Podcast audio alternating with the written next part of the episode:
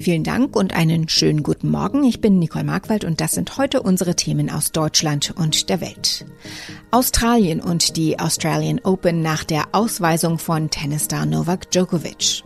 In Griechenland wird's teuer für ältere Menschen, wenn sie die Impfung gegen Corona verweigern. Und Außenministerin Annalena Baerbock reist in die Ukraine und nach Russland. Gestern sind die Australian Open gestartet, allerdings ohne Tennisstar Novak Djokovic. Der Serbe war vor dem Bundesgericht mit dem Einspruch gegen seine verweigerte Einreise und der Annullierung seines Visums endgültig gescheitert. Die Behörden ließen ihn nicht einreisen, weil der Weltranglistenerste ungeimpft ist. Sabrina Frangos in Australien. Djokovic musste das Land verlassen. Wie wurde denn seine Abreise von den Australiern aufgenommen? Nun, die meisten Australier scheinen es für die richtige Entscheidung zu halten, dass Djokovic abgeschoben wurde. Jedenfalls, wenn man einen Blick auf die Kommentare und Umfragen der ansässigen Medienorganisationen wirft. Aber Australien ist auch ein sportfanatisches Land. Das Grand Slam Turnier in Melbourne ist immer ein Highlight und einen der Topspieler nicht auf dem Platz sehen zu können, das bedauern natürlich auch viele.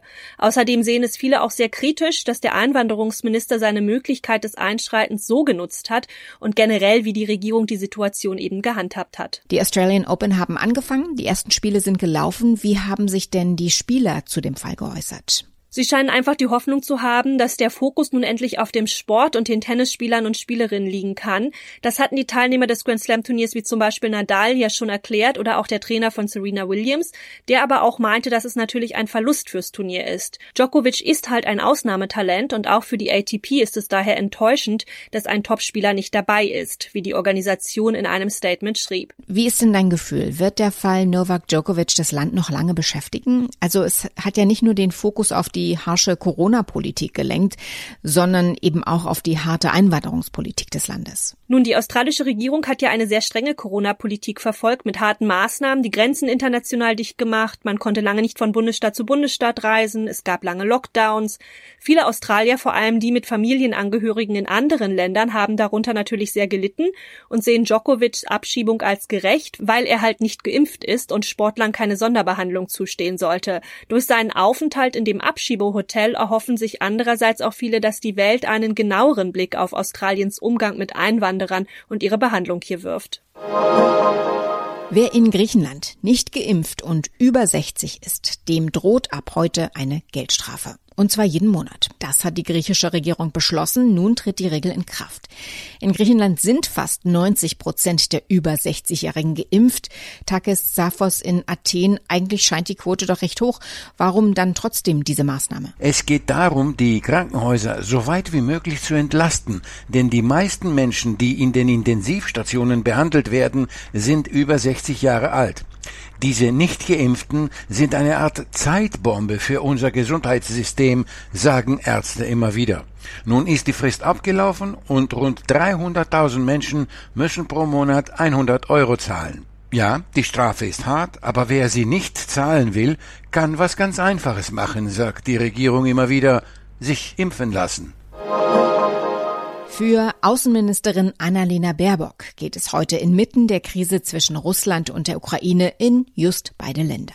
Ihre Antrittsbesuche in Kiew und Moskau stehen auf dem Programm.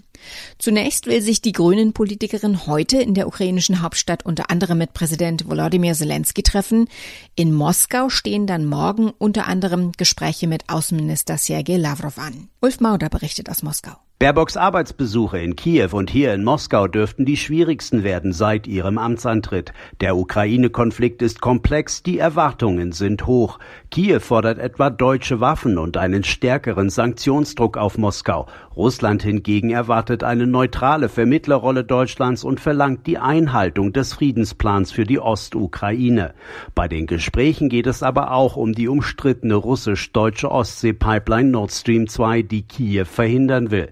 Hier in Moskau wiederum wird von Baerbock ein klares Bekenntnis zu der Gasleitung erwartet. Das Telefon klingelt und eine unbekannte Stimme am anderen Ende fragt, Lust auf ein Gewinnspiel oder sind Sie nicht unterversichert? Auch ein Beispiel. Ist Ihr jetziger Stromvertrag nicht viel zu teuer? Das sind Werbeanrufe, die nerven. Es ist nicht verwunderlich, dass sich im vergangenen Jahr so viele Menschen wie noch nie beschwert haben bei den Behörden über diese Anrufe. Doch kann man irgendwas dagegen unternehmen und wie bindend sind eigentlich Verträge, wenn ich sie tatsächlich am Telefon abschließe? Thomas Bremser weiß Bescheid. Welche Werbeanrufe sind denn eigentlich verboten? Eigentlich alle, wenn ich vorher nicht eingewilligt habe. Manchmal gibt's ja bei Gewinnspielen so einen Satz, ich willige ein, dass die und die Firma mich anrufen darf zu Werbezwecken. Wenn ich vorher nicht einwillige, sind solche Anrufe verboten.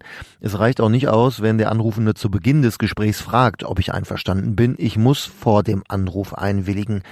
Übrigens, wenn ich ein Abo kündige und ich danach nochmal angerufen werde, um doch noch ein neues Abo abzuschließen, ist das auch verboten. Was sollte ich denn machen, wenn jemand anruft und mir irgendwas aufschwatzen will? Also wenn ich weiß, dass solche Anrufe verboten sind, dann kann ich das ja dem Anrufer direkt sagen, danach auflegen und notieren die Uhrzeit, Telefonnummer und was beim Telefonat beworben wird. Damit kann ich mich dann bei der Bundesnetzagentur melden, per Mail oder einem Formular, das ich online auf der Seite finde. Außerdem aufpassen bei Gewinnspielen, keine Rückrufnummer hinterlassen und auch wenn ich Verträge abschließe, genau schauen, was unter dem Punkt Datenschutz steht. Wenn ich da Werbeanrufen zustimmen soll, diese Klausel streichen. Was ist denn, wenn ich aus Versehen meine Nummer hinterlassen habe bei einem Gewinnspiel? Sind diese Werbeanrufe dann im Prinzip erlaubt? Ja, das kommt auf diese Klauseln an im Vertrag oder bei diesem Gewinnspiel. Oft wird da irgendwo versteckt, dass ich Anrufen zustimme, aber das ist nicht erlaubt. Diese Passage muss deutlich erkennbar sein.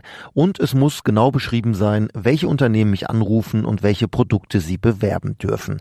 Ansonsten ist das ungültig. Und bei den Anrufen gilt, die Nummer darf nicht unterdrückt sein. Das wäre eine Ordnungswidrigkeit. Schwierigkeit. Nehmen wir an, ich schließe am Telefon trotzdem einen Vertrag ab oder kaufe ein Produkt. Kann ich das im Nachhinein rückgängig machen? schwierig. Also ich muss äh, dem in der Regel nicht mehr schriftlich zustimmen. Vertrag ist Vertrag auch am Telefon, außer es geht um die Teilnahme an Gewinnspielen oder Verträge mit Lotterien. Aber in der Regel kann ich diese Verträge, die ich am Telefon abschließe, widerrufen innerhalb von 14 Tagen. Nach Vertragsabschluss bzw. nachdem ich die Ware bekommen habe. Ein Grund muss ich nicht nennen. Es gibt online Standardformulare für solche Widerrufe, zum Beispiel bei der Verbraucherzentrale. Die sollte ich am besten per Einschreiben schicken. Der Tod der Golden Girls Schauspielerin Betty White nur zweieinhalb Wochen vor ihrem 100. Geburtstag löste weltweit Trauer aus. Heute hätte sie die magische Marke erreicht. Anstelle einer Geburtstagsfeier wird nun eine private Bestattungsfeier geplant. Aber ein Geburtstagstribut gibt es trotzdem. Tina Eck in Washington hat die Einzelheiten. Äh, ja, das ist ein Film über Betty Whites Leben und der ist natürlich schon länger in der Mache, aber der kommt nun heute in die Kinos und hunderte äh, Kinos hier in den USA. Darin kommen ihre Kollegen zu Wort, äh, darunter auch solche Größen wie Robert Redford und Clint Eastwood. Auch äh, ihre Heimatstadt Oak Park im Bundesstaat Illinois hat übers Wochenende äh, mit kleinen Feiern an die Schauspielerin erinnert und das Begräbnis soll in der Tat klein und privat bleiben. Sie hätte keinen großen Trubel gewollt, äh, sagte Bettys Manager. Bis zuletzt aber habe sie optimistisch und humorvoll gelebt. Äh, sie hat offenbar viel gelesen und äh, Puzzles zusammengesetzt. Soweit das Wichtigste an diesem Montagmorgen. Ich heiße Nicole Markwald und wünsche einen guten Tag.